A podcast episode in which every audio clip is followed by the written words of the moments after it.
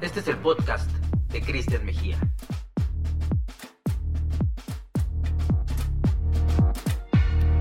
Hola, bienvenidos a un episodio más del podcast de Cristian Mejía en esta serie de entrevistas que estoy realizando con diferentes personajes muy interesantes que nos han venido contando sus experiencias y su manera de vivir esta, este periodo de cuarentena, que pues para todos ha sido muy complicado, pero también muy diferente en ese, en ese aspecto.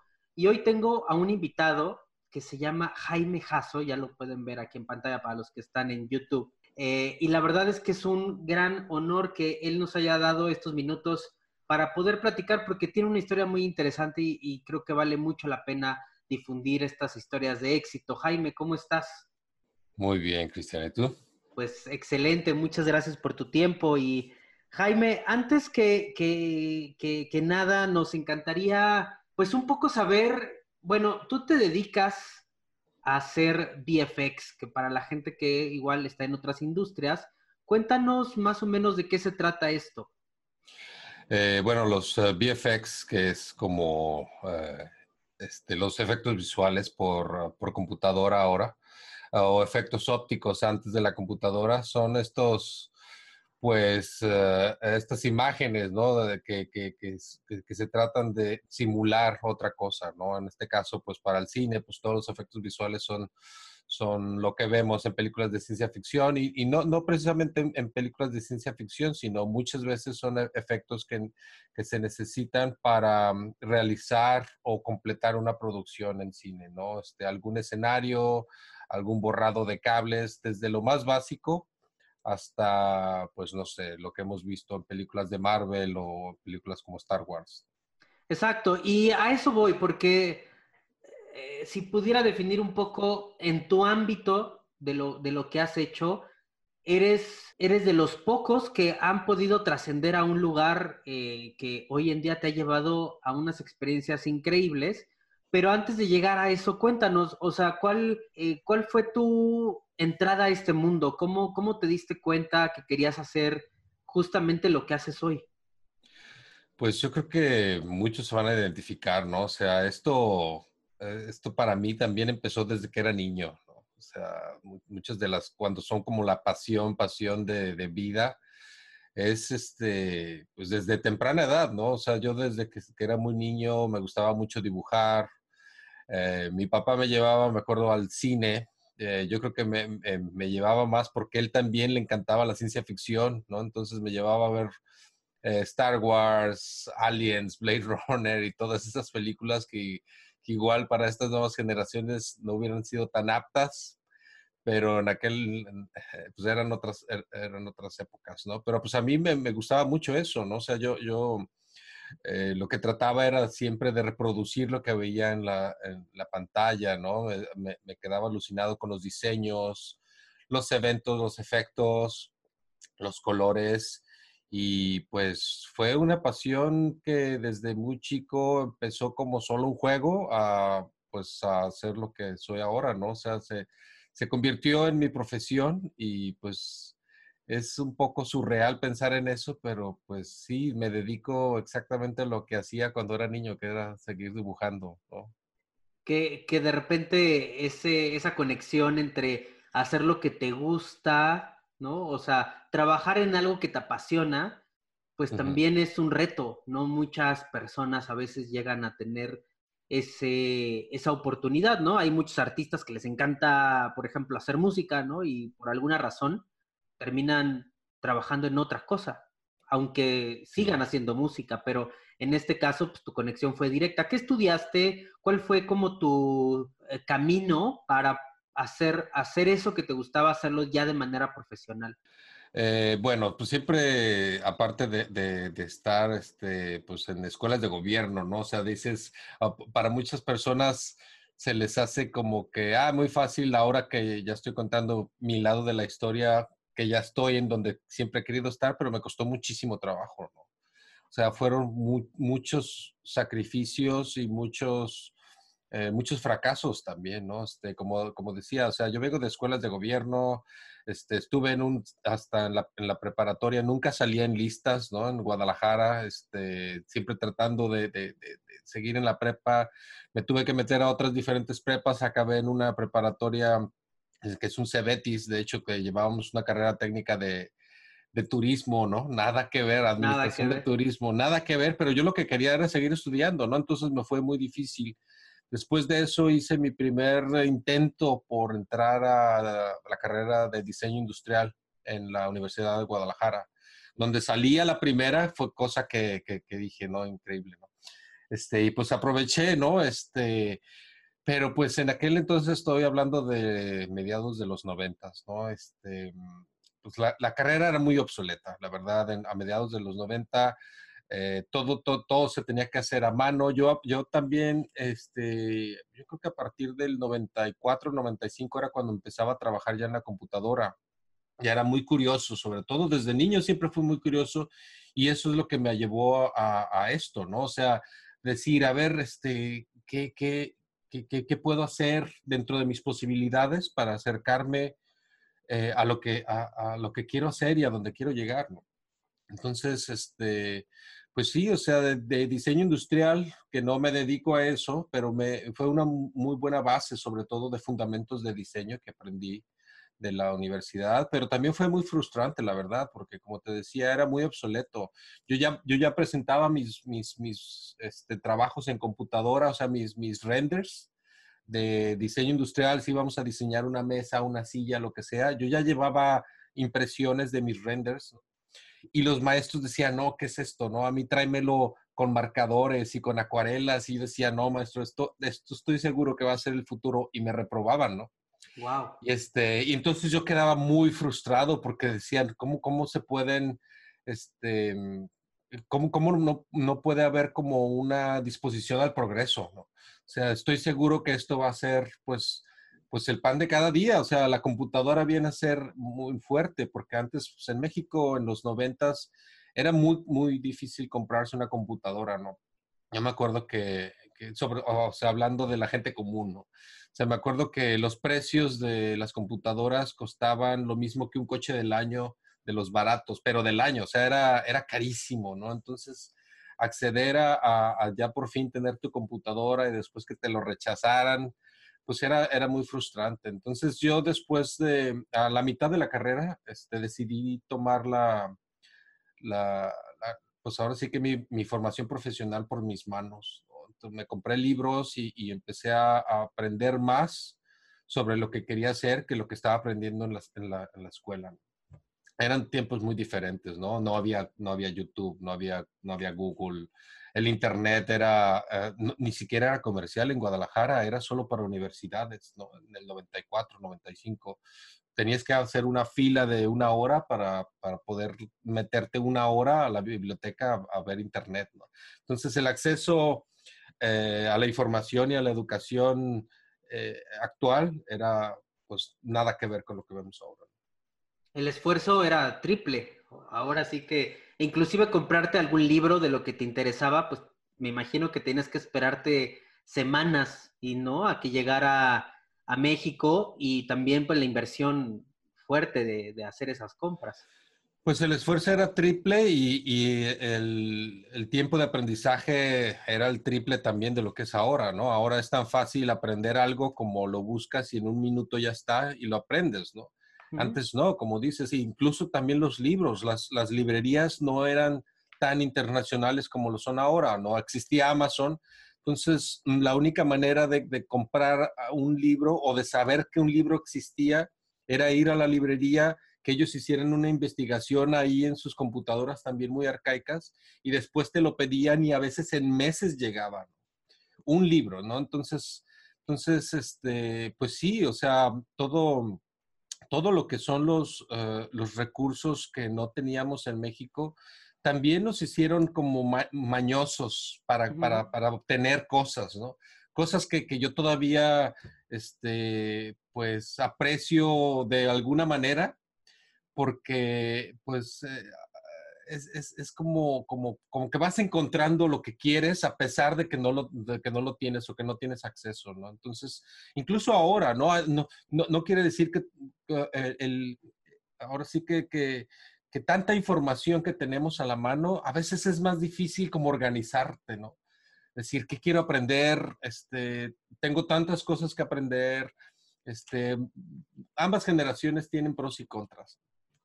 Y también eso en la industria del cine, en países en subdesarrollo, también cuando vivimos en una serie de limitaciones nos hace ser más creativos. Eso está muy marcado en la industria del cine en México durante muchos años, en los cuales, pues si ya había filtros de luz o ya había ciertos tipos de cámara que hacían cierto tipo de efecto en el mundo, pues acá no había eso. Entonces tenías que medio improvisar y hacer tu filtro de luz con lo que encontrabas en la papelería y el resultado era sumamente creativo. Creo que también cuando vives en un ambiente con, carencias en ese sentido, también encuentras una gran oportunidad de creación.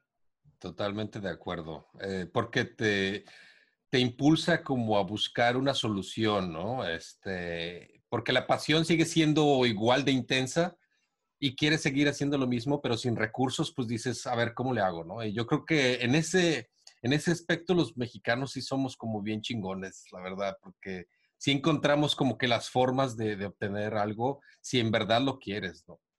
Claro, ¿cuál fue tu primer paso a un proyecto que ya te iba encaminando hacia donde querías llegar?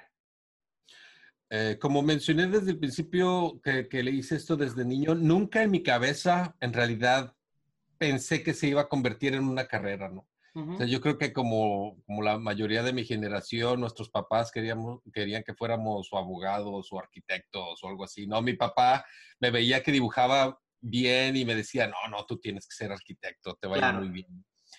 Y este, y yo siempre hice las cosas que, que, hacía por el puro gusto de hacerlas.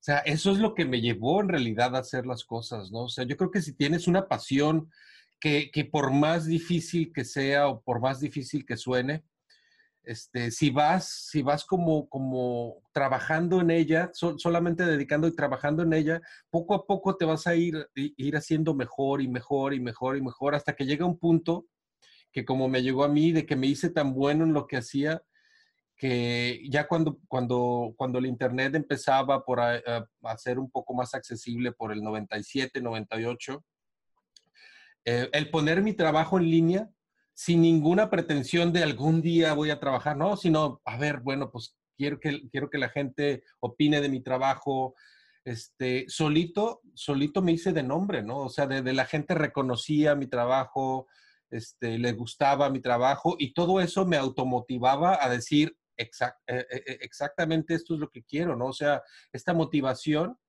me va a ayudar a, incluso a, pues a presionarme un poco más porque veo que los resultados de todos mis sacrificios este, son buenos. Entonces es lo que quiero seguir haciendo, ¿no? Entonces eso lo, lo, lo seguí haciendo y lo seguí haciendo hasta que me hice como de un hombre en línea, y estoy hablando todavía desde hace 20 años, en un hombre en línea, que eso es lo que ya me llevaba a que pues gente de estudios internacionales ya, ya se contactara conmigo, empezábamos a trabajar y, y pues así es como pasó, ¿no?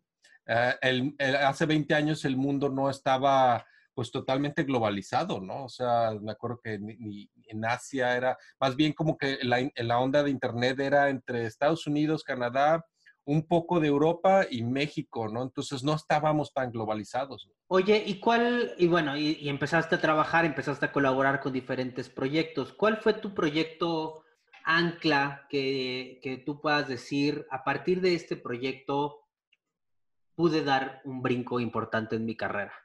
Sí, mira, esto yo creo que, que lo que mencioné también al principio, la curiosidad es, es, es uno de los instintos que, que te va a abrir fronteras en realidad si, si tienes la determinación de algo, ¿no? Y esto pasó precisamente hace 20 años, ¿no? En el 2000 había, no sé si todavía existe, es un foro en línea que se llama VFX Pro, ¿no? De, los, eh, eh, se supone que son los profesionales de los VFX. Entonces yo era muy curioso de saber técnicas, ¿no? La, la única manera en los 90s y en los 80s de ver cosas de cine en México era a través de, del Canal 5 y el Canal 13 que a veces pasaban este, documentales del making of de Star Wars, el making of de E.T., ¿no? Entonces ahí veías cosas, empezabas a entender un poco la terminología, lo técnico, y, y, cuando ya teníamos acceso a Internet, yo me acuerdo que en este foro, pues tenía preguntas, ¿no? O sea, oye, no, pues, ¿qué es esto? Esto. Eh, había una técnica muy, perdón, muy, muy en especial que se llama matte painting, que soy es de lo que soy este, experto ahora, que, es la creación de estos escenarios, ¿no? Que antes eran, eran pinturas tradicionales pintadas en, en, cristal y la cámara se ponía atrás y el cristal pues dejaba ver parte de lo que era el escenario real y entonces era como un layer en Photoshop físico, ¿no? Era muy raro, pero, pero era muy, muy fascinante porque, porque involucraba lo que son como las bellas artes, ¿no? La pintura tradicional y aparte pues, pues en una película de ciencia ficción o de fantasía, ¿no? Entonces, en este foro yo hice una pregunta, ¿no? Este, em, ¿Qué es el matte painting? Me gustaría saber más de esto. Una persona me, me contestó, eh, empezamos como el ping pong de, a ver, preguntas, respuestas, preguntas y respuestas, y como que vio en mí este, mucha curiosidad y sobre todo mucho interés. Y este, yo no sabía ni quién era esta persona y resultó ser un señor que se llama Craig Barron, que, que era uno de los, de los eh, jurados de los Óscares. Eh, en el área de, efectos especiales y efectos visuales y él tenía su propio, eh, su propio estudio que se llama Mad World, Mad World Digital, este, que era desde la época del, del cine de efectos tradicionales a, a, lo digital, ¿no? Y él me invitó así de la nada, ¿no? O sea, yo, yo, yo creo que mostraba tanta pasión que, que, que dijo, a ver, este chavo pues como que quiere aprender, te voy a invitar acá a San Francisco, te voy a pagar todo y, este, y así fue, ¿no? O sea, fue, fue mi primer acercamiento con un estudio eh, para la película de, de Laro, una película de terror, ¿no? Donde sale la, la, típica niña del aro que decimos ahora de la tele, ¿no? Y entonces ahí hice mis primeros pininos haciendo algo. No, no iba como empleado, sino iba como, como, este, como aprendiz. ¿no? Ok. Y, ahí definitivamente después de pasar unas semanas ahí, regresé a México ya con la visión totalmente cambiada, porque ya, ya había visto literalmente cómo funciona un estudio de efectos visuales digitales de Hollywood.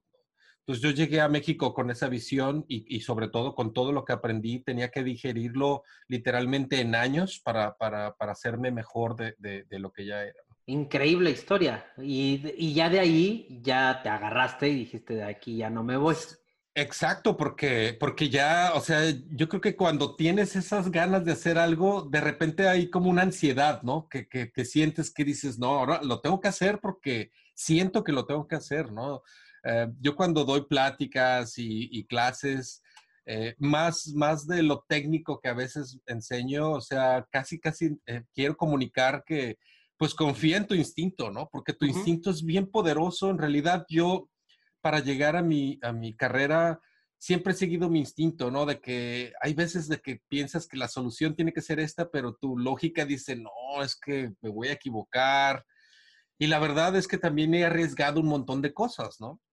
Eh, puedo, puedo, decirte que, que, dentro de 10 cosas que he súper arriesgado para mi carrera, en cinco he fallado bien cabrón, la verdad, bien, bien cañón, ¿no? Entonces, pero es parte, ¿no? O sea, y también las otras cinco me llevaron a donde estoy.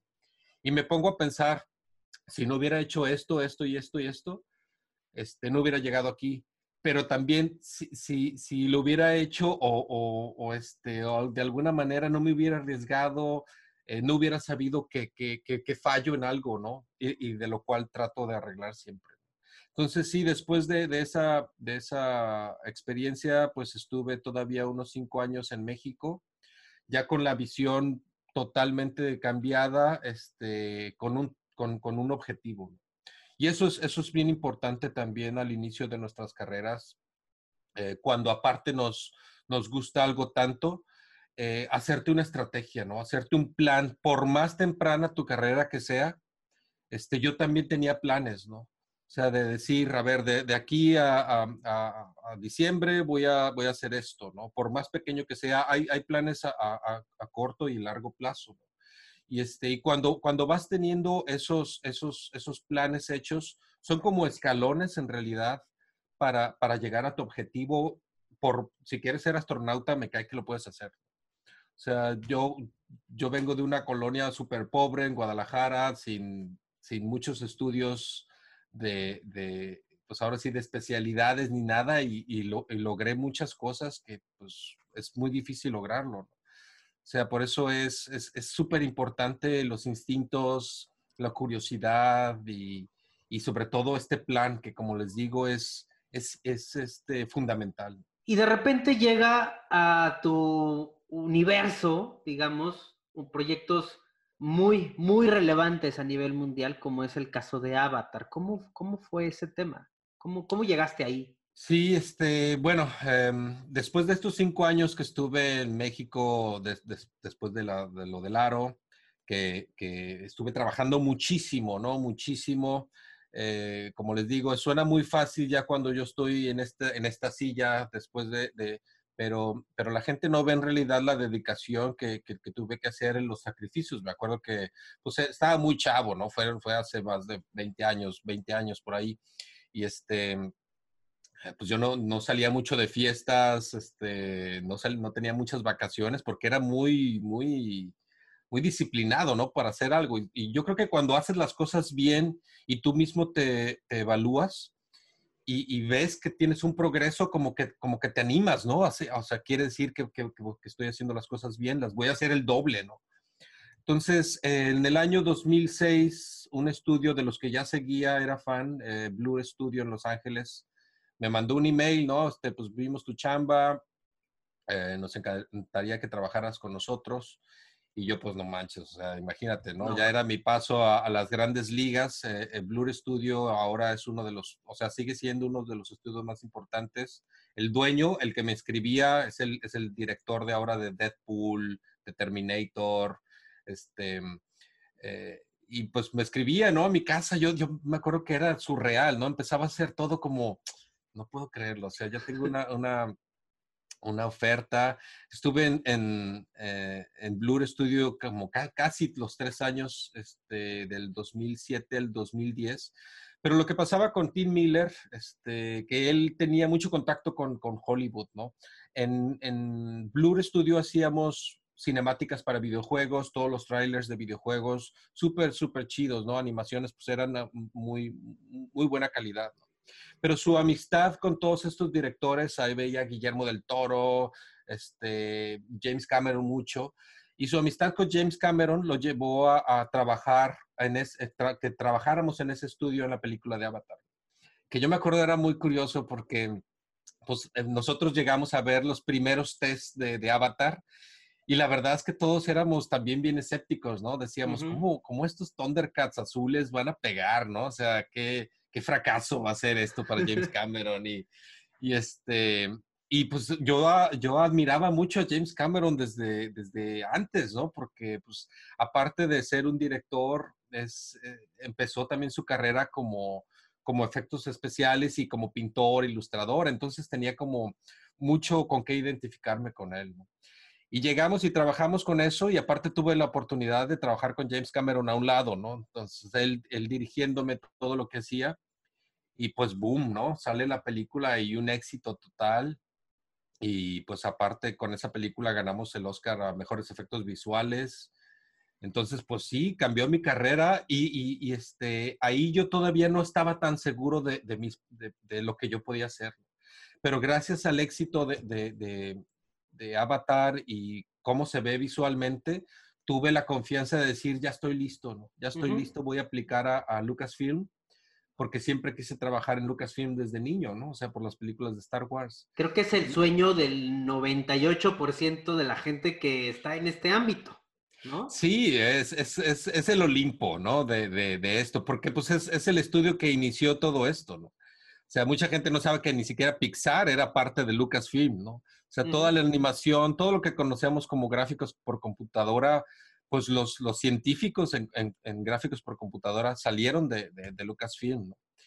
Y, este, y pues sí, o sea, pasó de que gracias a ese demo de Blur Studio más el demo de lo que hice para Avatar, eh, en una semana ya tenía dos, tres entrevistas con la gente de Lucasfilm y en menos de un mes después de, después de, de esas pláticas, ya estaba viviendo en San Francisco, ya trabajando para Lucasfilm y duré ahí casi 10 años de mi vida trabajando y más de 25 películas. Pero aún recuerdo esa, esa, esa entrevista por teléfono, ¿no? Yo estaba en Los Ángeles todavía, donde me dijeron, no, pues nos encanta, este, ya está todo, todos los papeles, este, bienvenido a Lucasfilm, ¿no? Me acuerdo que colgué y todavía me quedé así como, como congelado, ¿no? Y, y fue algo súper surreal, porque por, por alguna, de alguna manera como que me estaba comunicando conmigo mismo de hace 20 años, ¿no? Decir, o sea, en aquello que fue como el sueño guajiro, literal, el sueño guajiro, o sea, ya ahora es una realidad. Dándole una palmadita, ¿no? A, ese, a ese yo del pasado. Sí, entonces, pues, pues, pues eso es lo que inició mi carrera en Estados Unidos, en, en las grandes ligas del cine y este, y ahora eso, ahora es muy diferente, ¿no? Yo después eh, fui de los, de los primeros mexicanos que, que, tuvo como pues la, la, suerte de todo esto.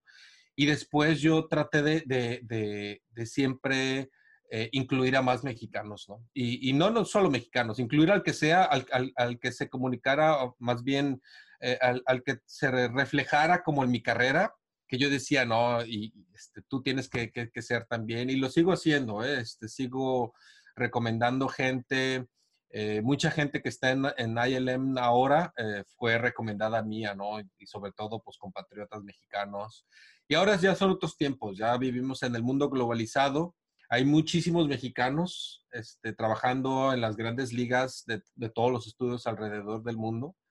Eso no quiere decir que es fácil tampoco, simplemente que las ofertas están ahí y, y hay más ojos que te ven pero sigues compitiendo en el mercado internacional, ¿no? O sea, uh, esas son una de las, de los, yo creo de los contras ahora de, de, la sobreinformación, ¿no?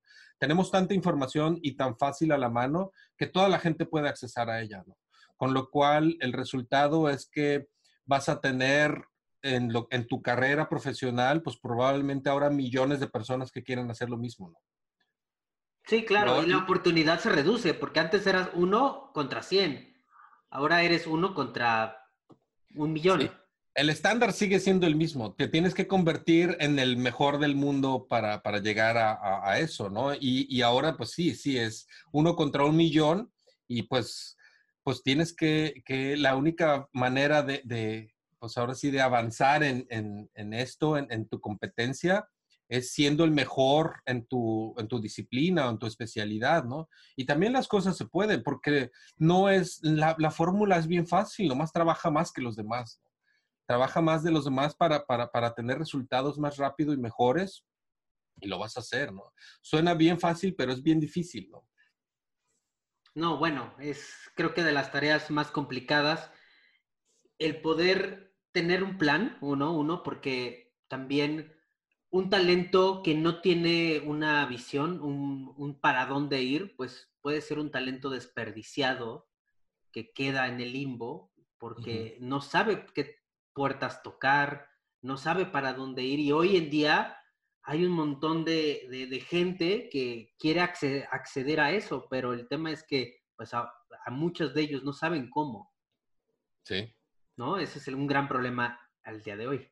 Pero yo creo que también es, o sea, el no saber cómo, pues es parte eh, pues de todo, de todas las generaciones, porque yo también cuando empecé, pues no había carreras de animación, no había nadie que me dijera cómo hacer las cosas, ¿no? Entonces yo también tenía que investigar el, el, el cómo, ¿no? Y, es, y, y, y, en eso, pues yo creo que involucra muchas veces el fracaso, ¿no?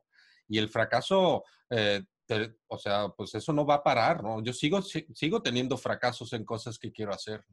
Entonces, eh, ya la, la, la, visión sigue siendo la misma, ¿no? Porque yo creo que eh, ahorita ya tengo 46 años, llevo más de 20 años dedicándome a esto, pero sigo teniendo metas, ¿no? Porque eh, esto, esto yo creo que es una evolución.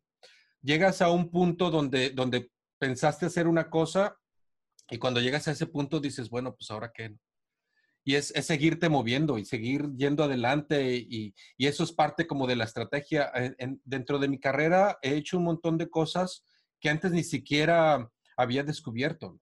Entonces, el hecho de estar en evolución es decir, ah, me gusta esto, ahora estoy interesado en esto, nunca pensé hacerlo, pero quiero hacerlo ahora. Y entonces eso es la constante evolución y otra vez, ¿no? O sea, en esa constante evolución es tratar y fallar, tratar y fallar y, eso es como, como que, pues la sal y pimienta de, de, la carrera, ¿no? O sea, es lo, como lo que te impulsa a hacer las cosas. Estuviste en esos proyectos de cine y corrígeme si estoy mal, pero de repente volteaste un poco más hacia el rollo de los videojuegos. Actualmente, ¿qué estás, ¿en qué estás haciendo? ¿Qué estás ¿En qué te estás enfocando?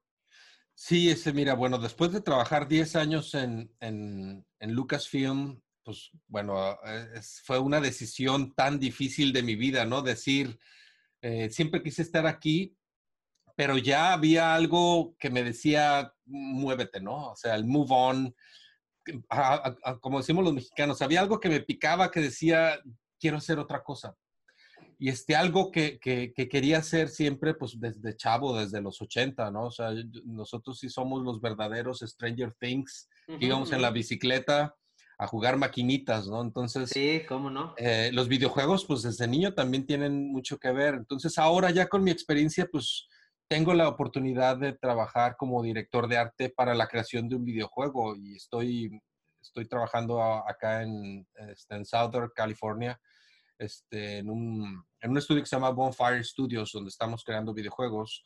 Eh, la mayoría del equipo viene de Blizzard, ¿no? Son los que diseñaron World of Warcraft y puro, puro también como Dream Team de esto. Entonces, para mí es algo nuevo. Eh, aunque sea creativo, la industria es totalmente diferente. Entonces, algo nuevo es como, como, como que ya también lo, lo, necesitaba. Pero el cine, el, el cine sigue, sigue siendo lo mío, ¿no?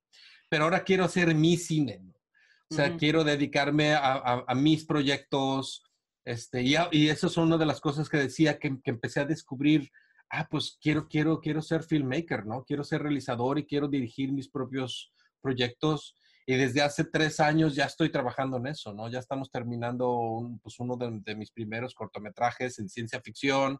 Ya estoy planeando otro cortometraje de terror, porque pues también quiero explorar ahora esa parte del cine eh, que es, es, parte de la evolución de, de, una carrera, ¿no?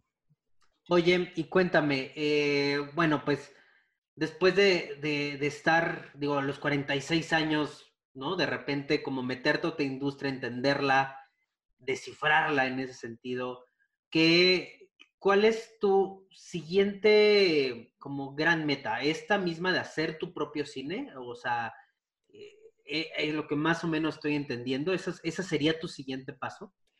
Eh, sí, sí, sí, es, es, es este, mucha gente me ha dicho, este, pero ¿qué estás, ¿qué estás haciendo? O sea, vas a cambiar como lo que quieres hacer, quieres ser director ahorita en esta edad, pues es que tampoco estoy empezando de cero, ¿no? O sea, ya tengo un montón de, de, experiencia de cine, de trabajar con directores, Ah, y muchos de los directores, como bien mencionaba este, James Cameron, Joe Johnston, que empezó diseñando todo para Star Wars también, acabó siendo director. O sea, no, no hay edad, ¿no? O sea, no lo veo por ese lado y, y, sobre todo no lo veo de que esté empezando algo nuevo, sino es algo muy, muy, muy, este, similar a lo que siempre he estado haciendo, simplemente otra silla, ¿no? ahora estaban, eh, muchos de mis años he estado en la silla atrás de un monitor, pues ahora quiero estar en la silla atrás de una cámara. Y este, es, es, es, muy relacionado a lo que hago, es muy arriesgado en muchas cosas porque estoy aprendiendo muchísimas cosas de cero también, ¿no? Eh, quiero también aprender a escribir, estoy escribiendo mis propios guiones y, y, eso es lo que me gusta, ¿no? El seguir aprendiendo todavía como que es emocionante. Oye, y relacionado al tema que estamos viviendo, de repente nos llega una pandemia mundial en donde toda la industria cambia, la industria del cine, ¿no? Se para por completo, apenas están algunas producciones pudiendo regresar, ¿no? Pero, pero también creo que es una reflexión profunda a nivel personal, desde las diferentes áreas que hacemos, de repente si eres contador, si eres abogado, lo que sea, pero es una buena oportunidad de cómo, cómo afrontar una epidemia desde tu casa y la oportunidad que también esto conlleva en reinventarte. ¿Qué, qué, qué importante es reinventarse y no, porque de repente que, eh, como que asumimos que ya todo está, estaba por hecho, ¿no? O sea, tú tenías un buen trabajo como director de alguna empresa, lo que sea, y que hoy, desafortunadamente, muchas industrias han, han tenido que cerrar o parar y ya no pueden pagar esos sueldos.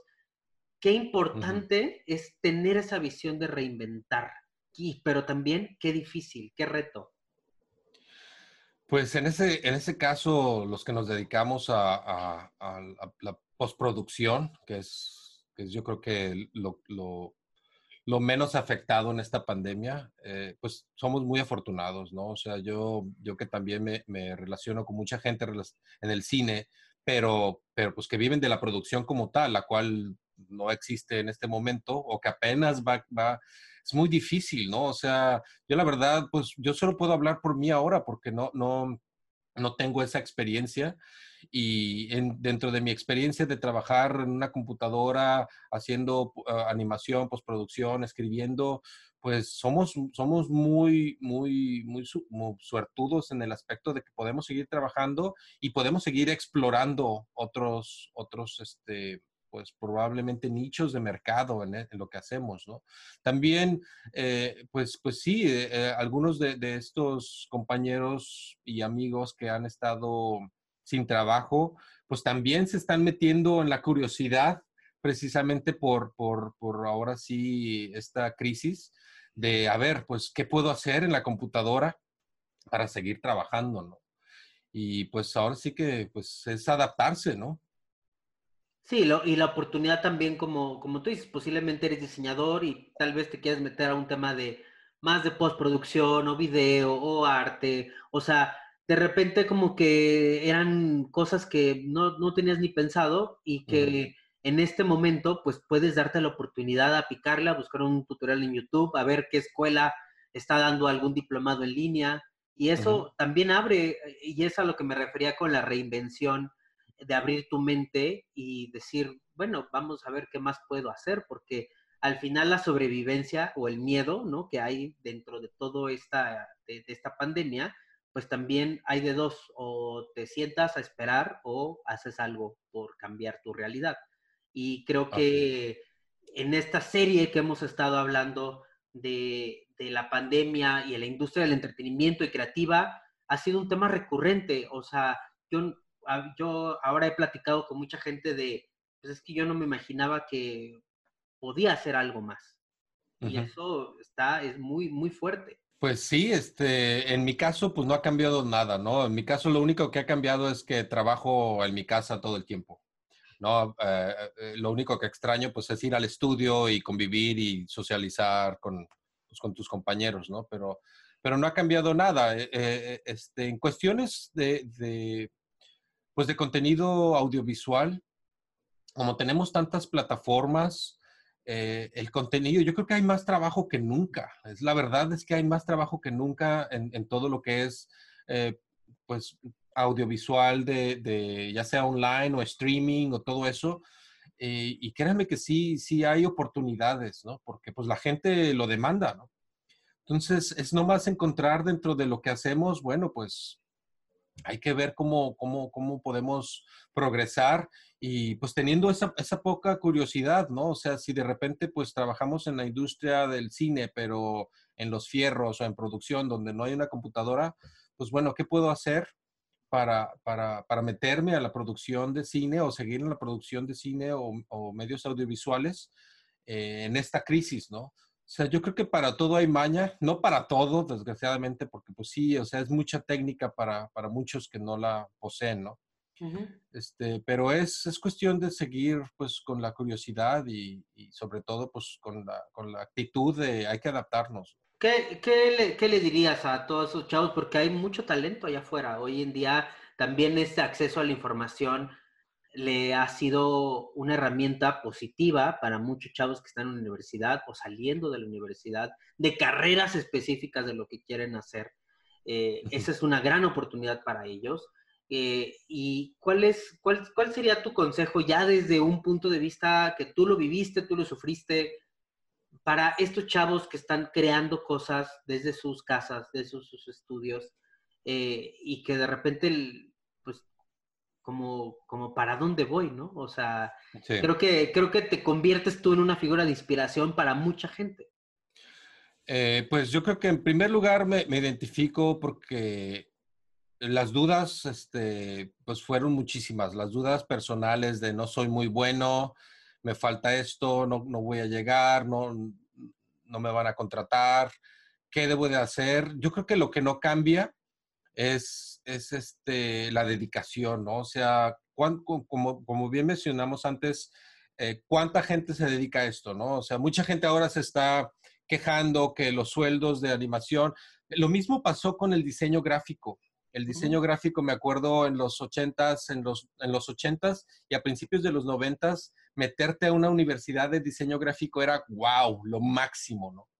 Y después, obviamente, se hizo más accesible y todos, todos empezaron a ser diseñadores gráficos y empezaban a malbaratar. Lo mismo está pasando ahora con la animación y los efectos, ¿no?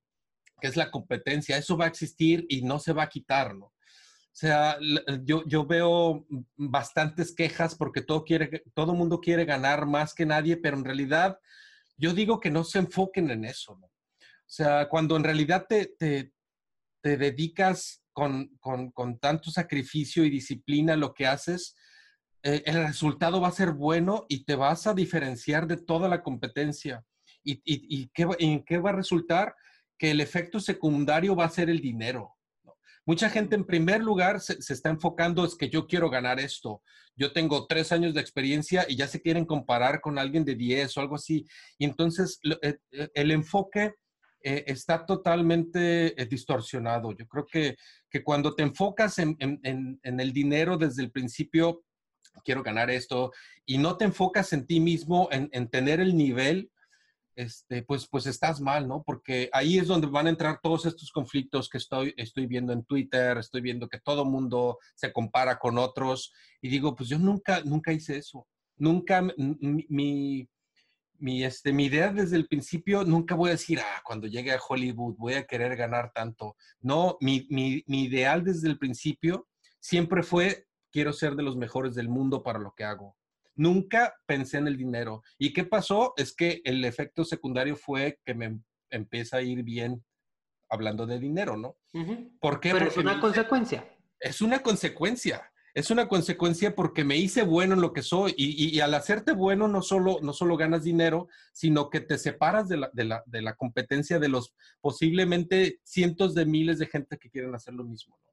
Entonces, enfóquense en eso en primero ser de los mejores, ¿no? Este, trabajen muchísimo, muchísimo, porque no hay de otra. No, no, eh, lo, que veo también en estas generaciones es que son muy desesperados, ¿no? O sea, de que quieren hacer las cosas ya rápido y resultados rápidos. Y es que la verdad que, que esto no, no es así. Y sobre todo cuando, te cuando trabajas en medios audiovisuales, un artista no se hace de la noche a la mañana, nomás porque tiene 100 tutoriales guardados en el, en el, en el hard drive, ¿no? Y es así de que, ay, no, pues yo, yo, yo, ya, yo ya estoy preparado para hacer todo porque cuando quiera tengo la información así. Y, la verdad que tampoco es así, o sea, eso no va a cambiar, ¿no?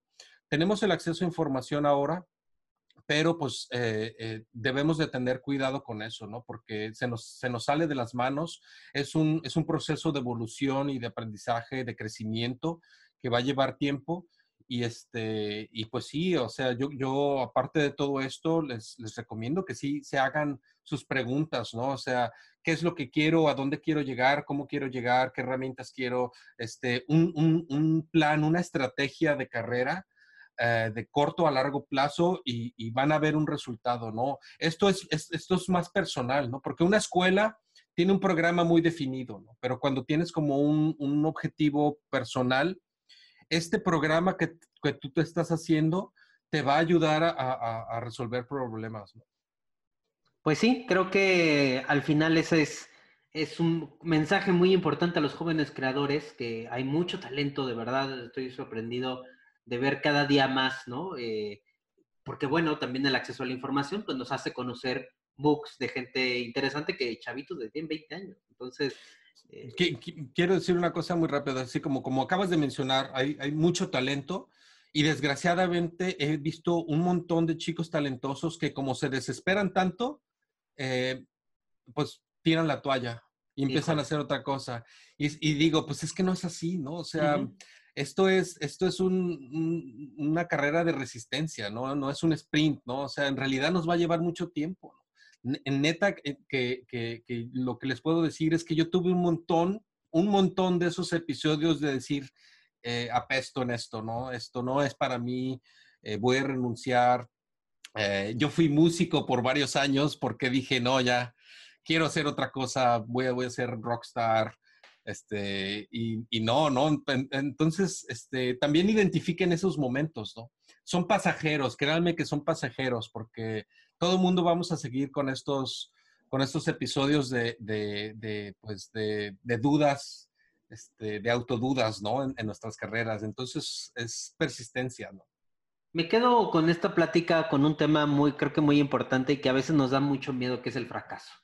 Le tenemos mucho miedo a fracasar, a que alguien te critique, a criticarte a uno mismo, porque luego a veces uno también se hace menso, ¿no? O sea, sabes que el trabajo nah, no era lo que, Tal vez lo entregaste porque tienes que entregarlo, pero mm, tal vez no era lo que, lo que, al nivel que podías llegar. Y creo que en la medida de reconocer esos errores, de saber en qué fallaste, y, y sí, el éxito es uno entre nueve errores.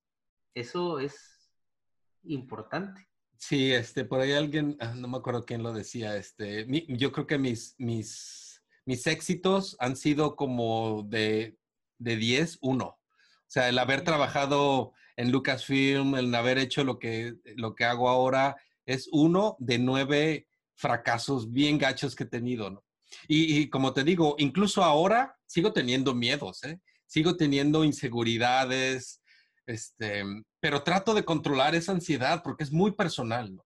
Es muy personal, este, hay este eh, síndrome del impostor famosísimo que le dice, ¿no? Este, que se lo recomiendo a muchos chavos porque hay veces que eso es lo que sentimos y no sabemos cuál es la definición. Incluso hay TED Talks de, de impostor syndrome, que cuando empiezas como, como a autoconocerte tu reacción hacia el miedo, dices, ah, esto lo puedo controlar o, ya sé qué es esto, entonces me voy a ir por este lado, ¿no? Está, está increíble. Eh, de verdad, eh, es, es, una historia apasionante, ¿no? Y de, y de, mucho esfuerzo. Además, la que, la que nos cuentas, y creo que darle difusión a estas grandes historias de éxito eh, es muy importante, pero más importante, y también con otra cosa que me quedo, es lo importante de seguir teniendo objetivos no dar por hecho que ya tienes el éxito. El éxito es efímero, dura poco, ¿no? O sea, ganas un Oscar y al día siguiente, pues, ¿qué sigue? O sea... Exacto, el, éxito es un, es, es, es, un escalón más, ¿no? De, de, la escalera, porque vas a encontrar otra cosa y vas a encontrar otra cosa, y así, y así, y así. Sí, lo, lo malo es quedarte en un lugar estático y decir, ya llegué, ¿no? Eso creo que es el peor balazo en el pie que te puedes meter como creativo, como, como lo que sea que hagas en tu vida. O sea, puedes ser el mejor abogado, puedes ser el mejor contador público, puedes ser lo mejor. Siempre hay oportunidad de ser mejores en lo que hacemos de, en el día a día. El tema es no darlo por hecho. Y por eso mi análisis de tanto damos por hecho que tenemos un planeta, que tenemos recursos naturales, que podemos salir a un bar con los amigos a tomar una cerveza, no demos nada por hecho, porque hoy nos demostraron que eh, todo esto es tan efímero que de un día para otro nos tuvieron que encerrar en nuestras casas, ¿no? Y, y perder mucho de nuestra libertad al final. Así es. Entonces, pues los que nos dedicamos a esto, créanme que somos inmensamente suertudos de poder seguir trabajando en, nuestras computadoras, ¿no? Entonces, imagínense todo, todo el poder que tenemos en un monitor ahora con Internet de seguir eh, progresando, ¿no? Y evolucionando. Pues, Jaime, muchas gracias por tu tiempo. Menciónanos tus redes sociales, de todos modos nosotros, digo, vamos a, ponerlas en los diferentes medios, pero eh, ¿dónde te pueden seguir? ¿Dónde pueden, este, de repente, ver tu trabajo? Gracias, Cristian. Este, bueno, eh, mi trabajo está en ArtStation, ¿no? Este, como Jaime Jasso, ahí les voy a pasar el link eh, específico. En Instagram estoy como arroba jaime.jasso, eh, donde, donde, por ejemplo, en Instagram lo uso más para la fotografía, porque también soy apasionado de la fotografía como tal, ¿no? Sí, justo lo que estaba viendo, porque tu, tu Instagram no habla mucho de, de este tema del VFX, o sea, es, es fotografía y es... Sí, pero, pero es relacionado, todo es visual, ¿no? Y esas son una de las cosas que también evolucioné, ¿no? Que nunca pensé ser fotógrafo. Y cuando descubrí la fotografía, ah, esta es una pasión, ahora es, soy súper apasionado de la fotografía. Y como la fotografía, pues es visual, es, es arte también, me ayudó muchísimo en lo que hago en digital. Entonces, todo está conectado. Está increíble. Dense una vuelta por su, por su Instagram, que la verdad tiene unas fotografías increíbles. Gracias, Cristian. Oye, Jaime, pues muchas gracias por tu tiempo. Te vamos a seguir la pista. De verdad, este, es, estas historias inspiran, me inspiran mucho a seguir adelante de manera personal y creo que a la audiencia eh, que más ahorita es cuando más necesitamos dar estos mensajes de ahí sí se puede, nada más sé constante, sé disciplinado y no, te, no, o sea, si tienes que trabajar 18 horas al día para llegar a ese punto en el cual te sientes cómodo, hazlo al final y en el tiempo va a valer la pena. Así es. ¿No? Así es. Pues muchas gracias, Cristian. Jaime, muchas gracias por tu tiempo y bueno, pues ahora sí que nosotros seguimos y hasta el próximo podcast de, de de esta serie del podcast de Cristian Mejía. Muchas gracias, Jaime. Hasta luego. Bye. Gracias por haberme escuchado. Conéctate conmigo a través de las redes sociales en arroba Cristian Mejía en Twitter y arroba soy Cristian Mejía en Instagram. Hasta la próxima.